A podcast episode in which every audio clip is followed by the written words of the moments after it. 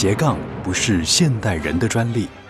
作曲家孟德尔颂不仅身兼钢琴家、作曲家、教师、指挥家，更是指挥棒的发明者，并且开启了巴哈音乐的复兴运动。同时，他还是冒险家、旅游达人和水彩画家。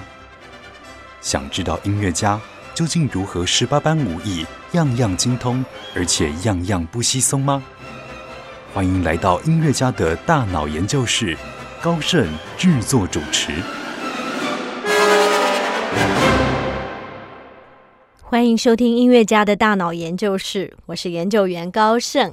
我们的节目是今年一个新的企划，那想要透过古今中外四个系列，和大家一起来更多的认识不同时代的音乐家、音乐人啊，为什么这一些透过演奏呃经验的。他们常常是有很多厉害的斜杠人生，而且他们就是才华洋溢。那有一些人不只是啊懂得音乐，他们可能同时还懂得数理，甚至呃学习法律、学习医学啊、学习科学等等。那当然，在年轻的世代呢，我们也为听众朋友介绍过，啊，在台湾有一些音乐家，他们可能学学音乐，他就热衷健身，成为健身教练，或者在演奏乐器、参加乐团的同时，他也学习去潜水，甚至学习去呃水底的摄影等等。那我想。这一个并不是科普的节目，但是我们想要来探讨一下，究竟学习乐器、演奏乐器是不是对于大脑的发展有一个比较特别，应该说更多的刺激啊，让呃学音乐的人，即便要去做别的事情，好像也不会太困难。那在今天我们为大家进行的是古今中外。的外这一个系列，那因为我自己学长笛，其实想到长笛，就不得不想到法国非常重要的二十世纪长笛演奏家 Rampart，他可以说是二十世纪非常著名的法国长笛演奏家，他也被华盛顿邮报评为重新把长笛由十八世纪在乐团合奏。变成如今最受欢迎的独奏乐器的一位演奏家。那 Rampart 他是一九二二年出生于法国的马赛，他的父亲约瑟夫 Rampart 也是当代非常出色的长笛家与教授。所以呢，Rampart 十二岁的时候就开始学长笛，十六岁他其实就拿到马赛音乐院的第一奖啊，长期跟在父亲身旁。吹长笛啊，这个耳濡目染之下，当然自己也就是有非常非常好的这个成就，也跟着爸爸一起来演奏长笛二重奏。那后来他就到巴黎参加巴黎高等音乐院的入学考试，当然非常的顺利啊，就进入了学校。在学校学习的第一年之后，其实他就在一九四四年啊啊，以一个比较近代的作品《Julivet》的啊《李诺之歌》获得了第一奖毕业。其实，在这边要讲一下巴黎高等音乐院。你一定要第一奖才能毕业啊！这个是过去可能我们对于国际上其他学制不太明白啊，就是看那边啊第一奖当然是不容易哦，但是也就是第一奖才能毕业。那其实很巧的就是他自己的恩师也是作曲家，提献给这个呃长笛的演奏家哈。那他的父亲也是跟他一样，父子俩都呃在音乐院。修了一年就毕业，这个是一个非常辉煌的记录。通常大概至少都要两年，好或三年。那当完成了巴黎音乐院的学习之后呢，Rampart 非常啊灿烂辉煌。六十年的演奏生涯就开始在一九四零年代，而且一直维持到他过世的两千年为止。那这将近六十年的演奏岁月里，他的足迹遍布全球，他也灌录了数百张的唱片，作育英才无数。那后来在一九六九年，Rampart 就继承他的长笛教授啊，在巴黎音乐院的教职也执教于巴黎高等音乐院哦，这真的也就算是一个呃很棒的一个传承。那 Rampart 对于长笛界的贡献，除了是二次大战之后第一位举办长笛独奏会的音乐家，他也确立了长笛的这种。独奏重要性的这个独奏家之外呢，那他多年的教学可以说是非常非常的认真，也教育出很多国际级的演奏家。那其中我们最熟悉的应该就是 James Galway 啊，还有呢来自日本的工藤重点啊啊，因为。他自己对于日本的文化也很有兴趣啊。那 Rampart 其实他对于巴洛克以及古典时期长笛作品的研究，跟这些乐谱的再开发、校订、出版，他的贡献可谓是独步全球。那另外，他的演奏倾向比较自然、不做作的这种音乐表现，也是充满人性化的乐曲诠释，以及给予乐曲自由的诠释空间啊，都让很多人印象深刻。那我们小时候，呃，在学长笛的过程里面，就有机会听到很多很多 Rampart 的呃演奏录音，然后也很有荣幸啊，在那个年代看到 Rampart 到台湾举办长笛独奏会，然后给大师班啊。那两千年他在睡梦中过世，当然隔天电视也大幅的报道，而且在之后举办了很隆重的告别式与很多场的纪念音乐会。备受尊荣，那很多曾经受教于他的长笛家，更是放下手边的一切，大家都回到巴黎，致上最后的敬意啊。那所以，嗯，有一些知名的长笛老师就说，Rampart 是一位幸运至极的人，他一生与长笛和音乐为伍，受到。所有人的喜爱与尊敬，一直到过世之前，他仍然是兴致勃勃的计划着下一张唱片与接下来的音乐会。这个世界上绝不会再有另外一位 Rumper，所以我们也会永远的怀念他。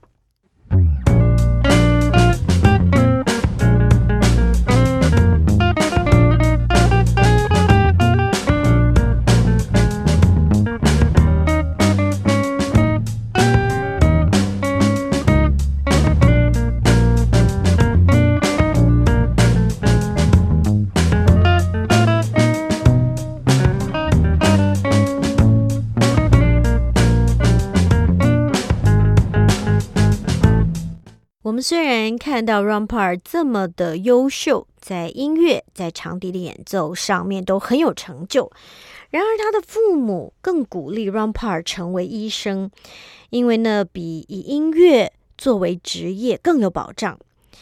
第二次世界大战开始的时候，Rampart 正式进入了马赛医学院学习了三年。不过，第二次世界大战期间，一九四三年纳粹。啊，他们占领了当地，为了避免被征召成为强迫劳动者，所以 Rampart 就逃往巴黎，并且要经常的换住的地方，避免被发现。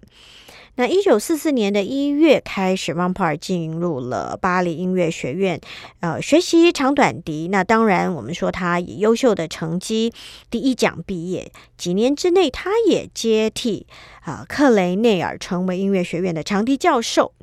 那巴黎被德军占领的期间，Rampart 和友人们组成了五重奏，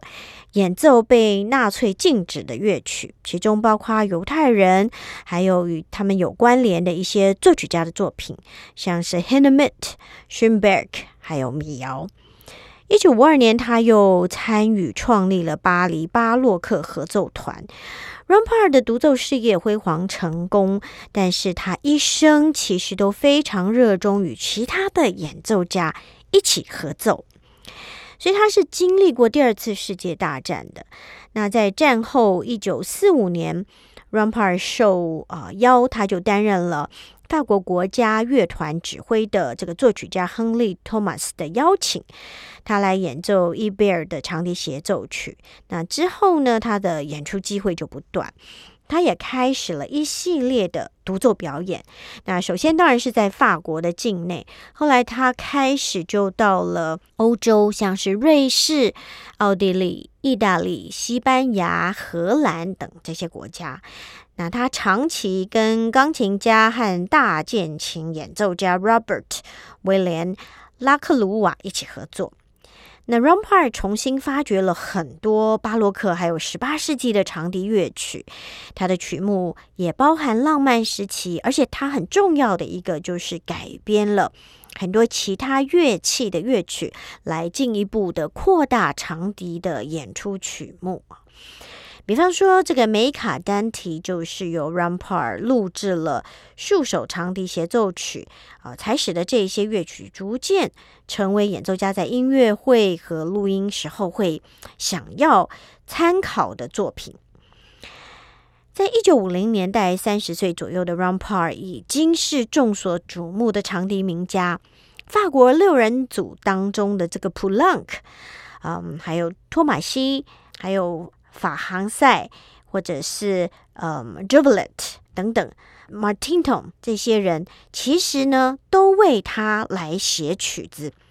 那在呃一八九九年的一月七日生日的作曲家普朗克就把长笛奏鸣曲提献给 Rampart，这也是我自己非常喜爱的一位作曲家和他的作品啊。会觉得说他的音乐跟我们学音乐时期的巴洛克、古典、那浪漫都非常的不一样，真的是非常非常呃重要跟非常精彩的一个作品。那也因为这样，普朗克嗯透过朗帕尔的这个作品的分享，让我也有机会更多的去认识呃这个普朗克其他的，无论是写给竖笛的，或者是写给木管嗯的室内乐的作品啊。所以其实我觉得。嗯，Rampart 很重要的功劳就是他不只是挖掘了巴洛克时期很多重要的长笛曲目，他把很多很好的乐曲改编给长笛，他也让很多他同时期的音乐家为他创作，也开创了更多长笛的原创曲目。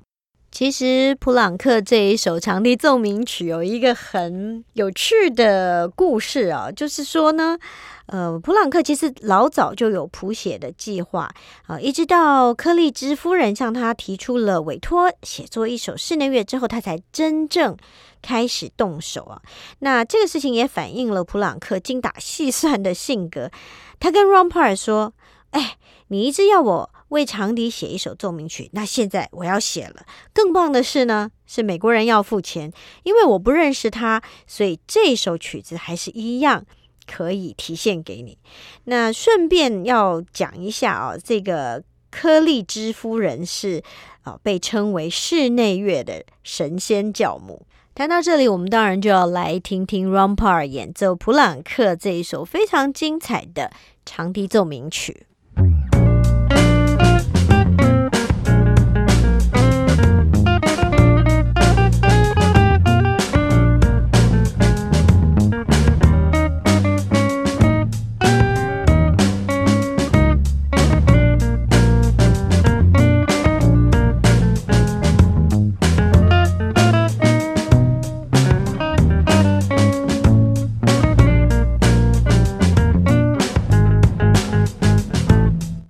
所听到 Rampart 演奏普朗克为长笛所写的奏鸣曲，这个作品几乎每一个学长笛的人都会希望自己有一天能够演奏，无论是有机会上台，或者是没机会上台。这个作品在我们学习的过程里面，其实是还蛮重要的哈。那当然，它跟 Rampart 有着密切的关系。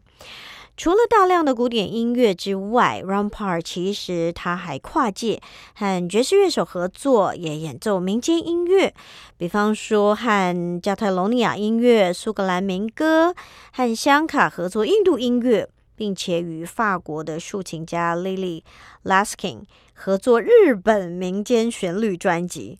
那除了本国的食物，其实呢，Rampart 最喜欢的就是日本料理。我觉得这个很有趣，这是一个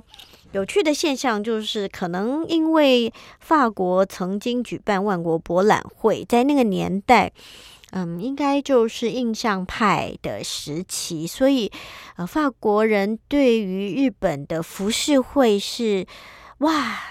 大大的惊艳。我们所熟悉的，无论是作曲家德布西，或者是印象画派的。呃知名的作家莫内等等，他们都收藏大量的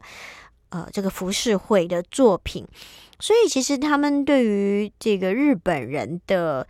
嗯，文化艺术音乐是相当有研究。呃，即便到现在，你去法国，你还会发现他们有很多很厉害的这个日本人的呃料理，甚至在日本的米其林餐厅也一定会开到巴黎去哈。这是一个蛮有趣的现象。所以当然呢。呃，Rampart 除了在欧洲，呃，在美加巡演，亚洲的日本也是他很常去的地方啊。那他在日本也有很多的学生，他也带着他的学生啊，出了一些二重奏或者是室内乐的专辑。那 Rampart 一生获得了大量的荣誉，比方说法国荣誉军团的勋章、骑士，还有这个军官的勋位、国家卓越表现勋章，还有法兰西艺术与文学勋章，以及巴黎市政府的巴黎市大奖章，以及一九九四年日本授予的这个瑞宝章勋衔，还有法国文化协会这个法美。研究院所颁发的艺术奖杯，以及国家杰出演奏家，还有丹麦的森林音乐奖、美国国家长笛协会的终生成就奖等等。那他晚年呢，当然就是担任了法国长笛协会的荣誉会长。其实 Rampart 对于长笛的贡献，当然不止于在把长笛发展成啊能够演奏整场音乐会这个独奏很重要的乐器。那 Rampart 它其实也承袭了法国音乐院的。北方古典长笛传统，那然而在相关卓越技术能力的背后，当然还有来自父亲传承的地中海南部的拉丁气质，那比音乐院的传统还更为热情活泼。Rompard 的演奏风格特点就是它的音色很明亮，又具优美，动态宽广，它的断奏轻盈而清脆，而且具有丰富的微妙音调的变化。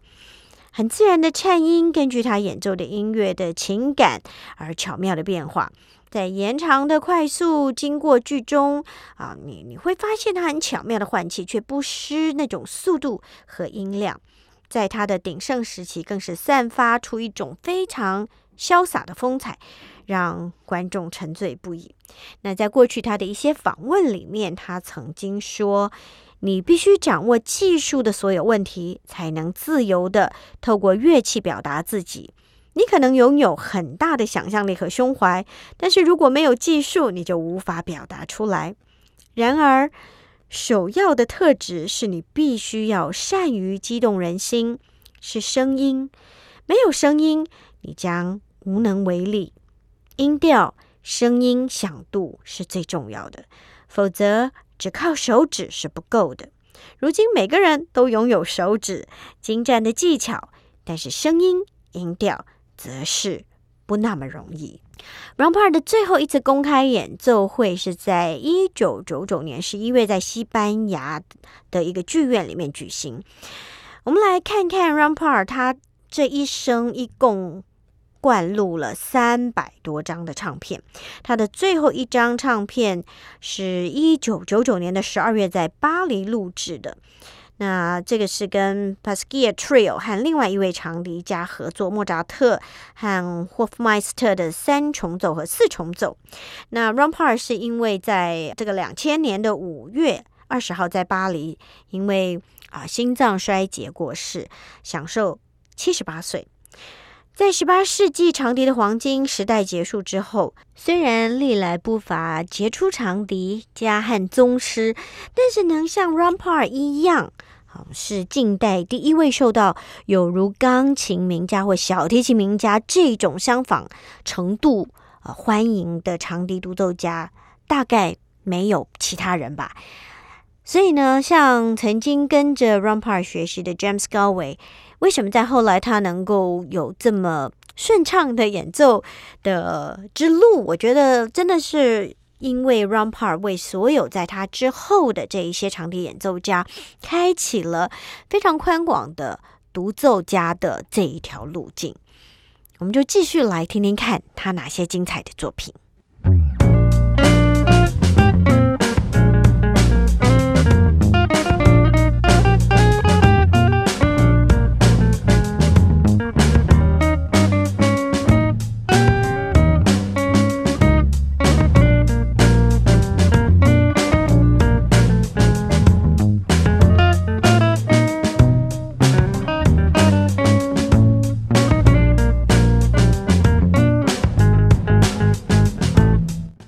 欢迎回到音乐家的大脑研究室，我是研究员高盛。我们的节目在每个星期六早上十一点，在 Bravo FM 九一点三为您播出。今天和大家一起来探讨的是来自法国有“黄金长笛”美誉之称的 Rampart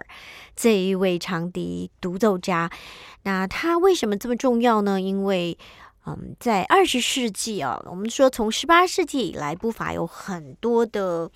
呃长笛名家或者是长笛的教育家，但是唯独 Rampart 在二十世纪，他把长笛这一个乐器变成像钢琴或小提琴一样具有独奏。分量的一个乐器，也就是说，嗯，在二十世纪之前，几乎没有以长笛作为整场音乐会的主角。这样子的事情发生。但是 Rampart 让它发生了。那其实，如果你去呃读一下 Rampart 的这个。年表，他是经历过二次世界大战的。那当然，我们说他的爸爸本身就是长笛演奏家，也是长笛的教授，所以他十二岁跟着爸爸学长笛，也有很好的表现。可是呢，在那个年代，大家还是认为说啊，这个学音乐的出路还是不好，他鼓励他要去学艺。不晓得听众朋友会不会注意到哈，像在法国真的比较浪漫，他们或者是德国，他们会希望他们的孩子去学法律啊，在法国他们希望孩子去学医，如果在俄国，他们希望他们的孩子去。呃，念军校做军人啊，这就是不同的文化、不同的民族性。那我们特别要提到，在 Rampart 一九四八年的时候，非常的幸运的买到了历史上的第一支黄金长笛，也就是最著名的唯一一支 Louis Lott 一三七五十八 K 金。那为什么我们说 Rampart 的这个它会被？誉为这个黄金长笛有这样子的一个称号，当然跟这一支呃神话之笛是有关系的。那这个在法国十九世纪最著名的长笛制造家 Louis Lot 他在一八六九年的时候制作了一把黄金长笛，是十八 K 金的 Louis Lott 一三七五，那就有一个神话之笛的。呃，这样子的一个名称啊，那当然这个名称是根据呃法国的 Rampart 协会的会长在整理 Rampart 资料的时候所提出的一个名词。那根据资料，最初 Louis lot 一三七五是被寄到上海，作为上海当时一个爱乐乐团协会主席，有一位法国长笛演奏家他的退休礼物。那所以在上面就写着向上海爱乐。乐团的这一个协会主席，法国长笛家谁谁谁致敬，但是不晓得是什么样的原因，他又被带回了欧洲。那当然，由于黄金是属于贵重金属啊，那获得这一把乐器的古董商当时已经准备要把乐器去融化，但是年轻的长笛家 Rampart 那个时候大概二十六岁，知道了以后，就在家人的资助下，呃，筹到了足够的资金来拯救这把珍贵的乐器。从古董商的手中把这一把乐器顺利的买回来，其实这样的作为啊，相当于为后代保留了一支同等于像 Stradivari 一样珍贵的古董长笛。哇！所以其实 rompart 获得这把珍贵的。Louis Lott 乐器之后呢，他大概持续演奏、录音，使用了十一年之久啊。那所以在过去的 Rampart 接受的一些采访里面，他曾经表示，他自己认为黄金，呃，和银来相比，黄金就是他认为它的音色呢，就是很自然、明亮、闪闪发光的声音，又有一点深沉。那因为在演奏乐器的时候，音色很重要，他认为这个金的长笛。呃，会让人觉得音色非常的温暖。他说：“我喜欢黄金长笛的这种音色。”其实，在我的周围也有很多很专业、热爱演奏的朋友，他们对于长笛的热爱，就是要把所有赚的钱都用来买长笛。他们不像我哈，只有一把长笛走江湖这样。他们为什么要有很多不同的长笛？当然就是跟长笛制作的这个材质有关，有全银的，有所谓的白金的，有 K 金的，有玫瑰金的，或是有不同的组合，可能是 K 金的头，银的身，或者是 K 金，或者是玫瑰金的这个吹嘴啊，或者是金属的剑，银的身，各种的可能性。那所有的这些配置。不是为了美观，而是为了演奏家自己喜欢的声音表现。很多人认为说，黄金的声音、黑金的声音是最温暖，但是又很明亮、很清亮。那相较于呃，silver 又是不一样。每一个。呃，演奏者有的人可能就是偏好全银的，甚至白金的这样子等级的乐器产生的音色，因为呃黄金是比较软，那白金是比较硬啊，所以他们呈现出来的音色一定是不同。那也有针对呃，我是在乐团里工作，或是我是职业的演奏家，或者我吹室内乐啊，或者是不同时期的曲目，这些都会影响到在演奏家选择。乐器上啊，那所以 Rampart 有这把非常厉害的黄金长笛，等于也是让他的表演上更加的出色。我们就继续来欣赏他的演奏。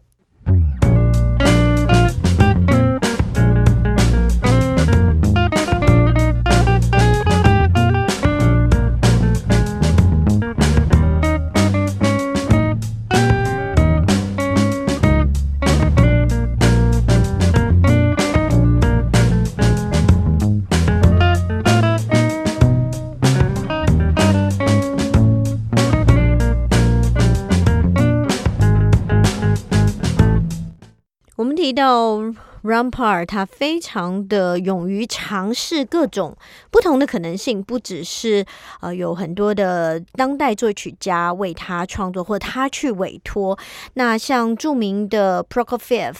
以及哈查都亮这两位来自俄国的。作曲家也鼓励他，呃，把他们知名的小提琴协奏曲改编给长笛。那这个也是 Rampart 让长笛的曲目有更多炫技、更多丰富的呈现。那我们说到，他也跨界到爵士乐啊，那就不得不说另外一位在法国其实也还蛮举足轻重的爵士乐的演奏家或者是音乐家波林。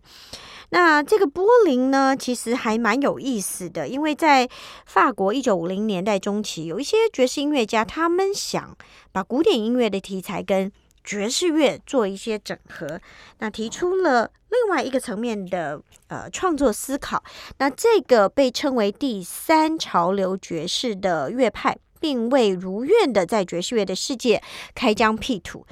但是多年后呢，在克劳德波林的跨界作品中，大家。可以看到，他成就了这样子的一个事情。一九三零年出生在法国坎城的啊克劳德波林，他十四岁的时候其实就自组乐团，展开他的演奏生涯。他是弹钢琴的，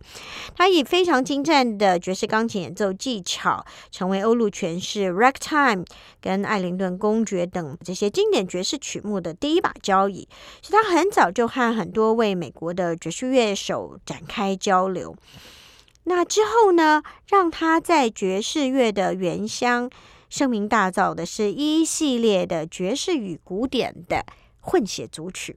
那当然，长笛大师 Rampart 则是扮演催生的一个角色。因为呢，这个 Rampart，我们刚刚说到他勇于尝试不同类型的表演。那碍于古典音乐家的身份，所以他当然一直没有机会能够演出他自己非常喜爱的爵士乐。所以，Rampart 希望他的好朋友波林能为他谱写一些有爵士风格的作品，以录制生平第一份的爵士乐录音。所以，一九七五年，长笛与爵士钢琴组曲就此诞生。那这张专辑除了在当时创下销售记录，好，将近三四十年的时光中，更有无数的古典与爵士乐迷。持续的热爱，那甚至我知道在台湾也有很多的长笛的演奏家，他们也把这一套曲目拿出来做演奏，让更多的人可以感受到古典长笛之外，其实它可以呈现的是什么样的一种方式。那而且很厉害的是，在那个里面呢，Rampart 不只是要吹我们一般认识的长笛，他还要吹中音长笛，所以其实，在声音的变化上，波林也。也很，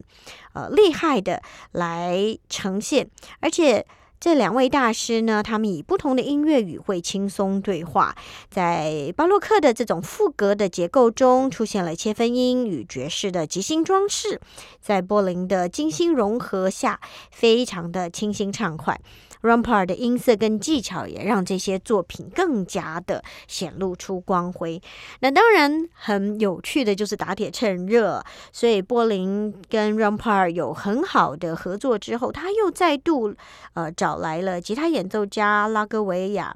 或者是像大家很熟悉的，呃，这个小提琴演奏家 Zuckerman，大提琴演奏家马友友，小号大师安德烈，还有钢琴家艾克斯，啊，先后都跟柏林录制了各个具有特色的爵士古典混写曲啊。那所以其实，呃，我觉得这个就可以看到 Rampart 为柏林等于是开启了他自己在创作呃上面另外一个很。厉害，很受到大家喜爱，而且很独特，这是唯独是柏林才能创造出来的音乐风格。所以，当然，接下来我们就要来听听看 Rumpart 与柏林一起呈现的长笛与钢琴爵士组曲。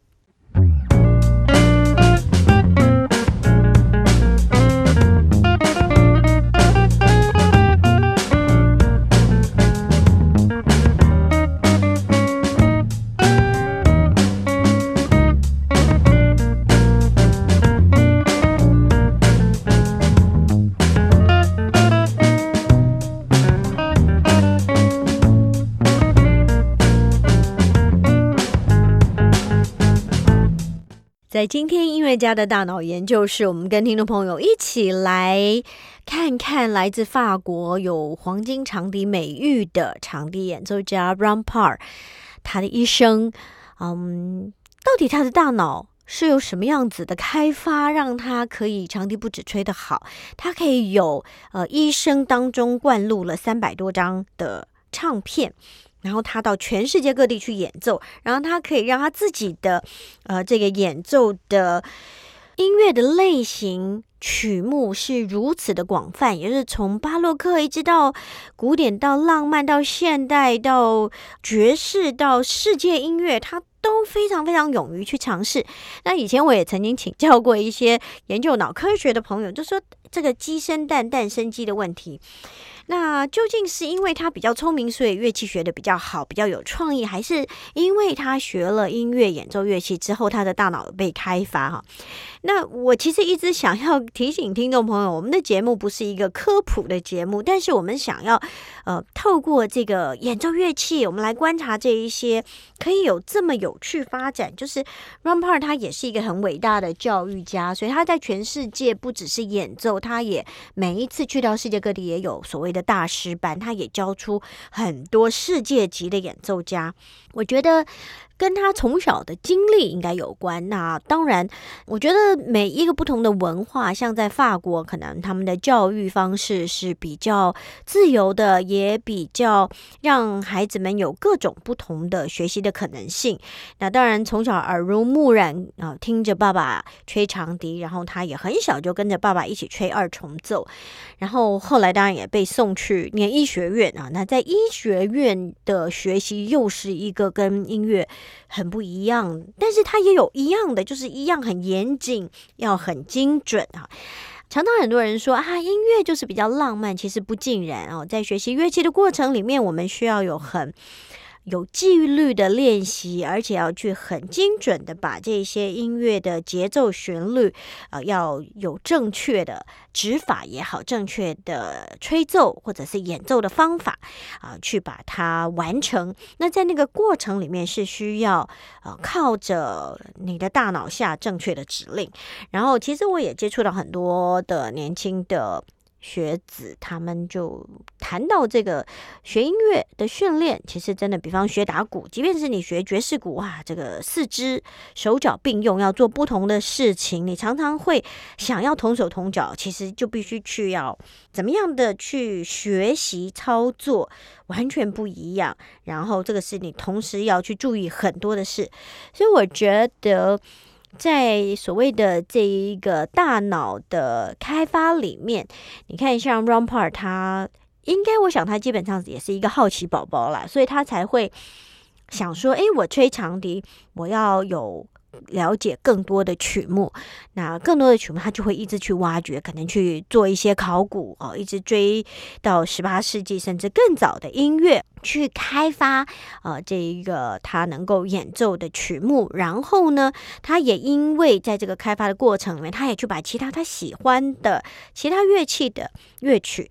改编成为长笛的曲目。也因为他的表现真的很棒啊，让长笛这个乐器在从十八世纪一直到二十世纪，成为一个可以一枝独秀，哈哈，这样子被大家啊看到，他可以整场发挥各种不同的时期的作品，甚至发挥不同的呃音乐的风格，看不同的技巧。然后他也邀请他同时代的这一些作曲家为长笛这个乐器来创作，以至于嗯，他在。旅行演奏的过程里面，他又透过他到世界各地不同去，呃的地方去接触他们的文化，接触他们的音乐，他也想要尝试。呃，我觉得他就是一个，应该就是一个勇于探索、勇于不断的。挑战自己吧，所以其实我觉得，一个永远不为自己设限的人，其实他就是能够不断让他的大脑有在那边不断的动。比方说，他到底要呃录制什么样子的唱片，他要跟谁合作，他有什么样子的类型，他不只是跟呃钢琴，他有木管五重奏，他也有呃所谓的像是莫扎特的四重奏的这种。作品啊，一支长笛跟其他的三把弦乐器，然后他也跟竖琴，他也跟各种你想得到、想不到的乐器的组合来呈现。比方说，他跟呃演奏这些日本民谣的时候，他当然就是要跟一些日本的传统乐器啊。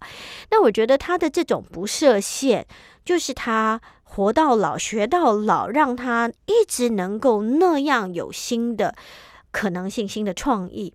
让他好像一直保持，所以我们不是在分享他是两千年过世，他一直到一九九九年的年底，他还在录他的专辑，他还在计划他未来的演出，未来的可能性。我觉得这个实在是一个很令人羡慕的事情啊！所以大脑开发并没有大家想象的那么困难，只要我们永远保持一个热情，保持一个呃不断愿意学习的心，就可以达到。那当然，最后我们还是想多听一点，呃，Rampart 跟柏林的合作。在今天节目当中，你听到他这么丰富的呃一生，那我相信有兴趣你可以去找找 Rampart 的各种不同类型的演奏录音来听听看。我相信一定能够满足你对于长笛音乐的好奇。祝福听众朋友一切都好。下星期同时间，欢迎继续来到音乐家的大脑研究室。拜拜。音乐家的大脑研究室，让你一窥音乐家世界的缤纷璀璨，触发你的大脑活络，火花四射。